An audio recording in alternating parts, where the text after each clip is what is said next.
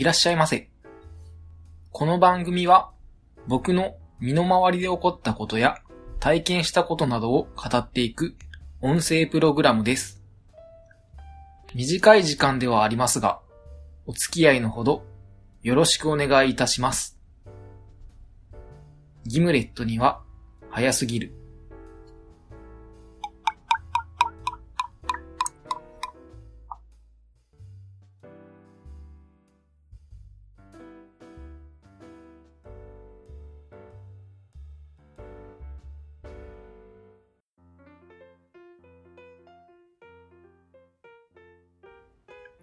それでは始めていきましょう。今回はゴリラについて話していきたいと思います。ゴリラ、どのような動物かというと、霊長目、人科、ゴリラ属に分類される種の総称。人科ということなのですが、ゴリラと人は90%以上遺伝子が同じとのことです。そんなゴリラなんですが、種類がいくつかあり、大きく分けると、西ゴリラ、東ゴリラに分類されます。そしてさらにそこから細かく分けると、西ゴリラには西ローランドゴリラとクロスリバーゴリラ、東ゴリラには東ローランドゴリラとマウンテンゴリラがいるので、つまり4種類のゴリラがいるということなんですが、日本の動物園にいるゴリラのほとんどは西ローランドゴリラとのことです。それから続いてゴリラの食生活なんですが、一般的にゴリラは植物の葉や果物を食べていて、肉を口にすることはありません。ここで、ふと思われた方がいらっしゃるかもしれませんが、どうやったらあんなに筋肉がつくのだろうと思われた方も多いと思います。そんな疑問の答えは2つあって、まず、ゴリラの体内は、タンパク質の材料、アミノ酸を作ることができる微生物がたくさんいるそうです。そのため、植物に含まれているタンパク質でも十分に体を作ることができるようです。また、1日の食事の量が人の何倍もあるということです。人は1日にだいたい1.5キロから2キロ摂取しているそうなんですが、ゴリラの食事の量は生体のオスの場合、1日に30キロ以上食事をとるそうです。ここでちなみに余談なんですが、ゴリラの握力、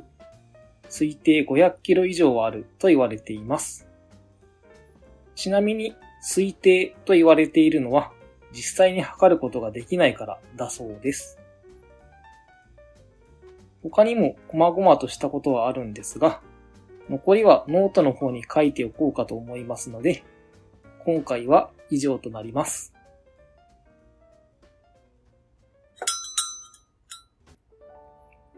それでは続いて、ハッシュタグをいただいた方のお名前を紹介していきたいと思います。7月30日、3時40分、現在、あやほさん、ポトフさん、ゆえさん、つばきらいどうさん、ちはやさん、うまやんさん、おにおろしさん、あやなさん、ゆいまるさん、ももさん、以上の方が今回はハッシュタグをつけてつぶやいていただいています。それから、今回はツイートに対するリプライをアマンさんからいただいています。また、番組アカウントの方にもたくさんの方から反応をいただいています。いつもありがとうございます。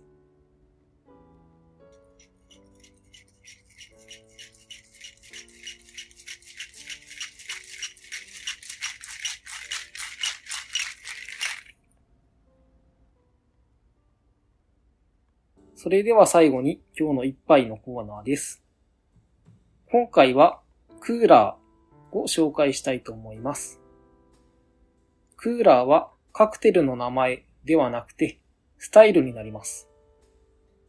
似た感じのカクテルスタイルにフィズというものがあるんですが、フィズの場合はお酒とレモン、シロップ、これをシェイカーに入れてよくシェイクしてソーダで仕上げるカクテルになります。一方クーラーはお酒にレモンもしくはライム、そしてシロップを入れて炭酸で仕上げるというものが多いカクテルです。そしてクーラーの場合はシェイク、ステア、どちらで作っても良いようです。よく出るカクテルとしては、ボストンクーラーやワインクーラーなどがあります。また、ノンアルコールカクテルにサラトガクーラーというものがあったりします。といったところで、今回は以上となります。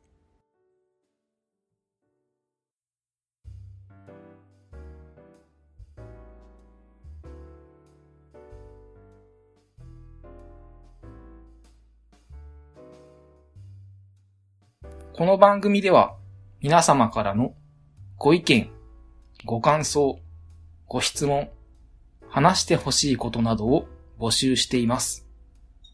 メッセージはメール、ツイッターハッシュタグ、ダイレクトメール、どの方法でも構いません。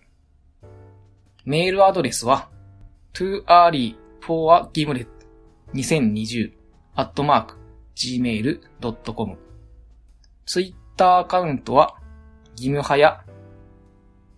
もしくはギムレットには早すぎるで検索してみてください。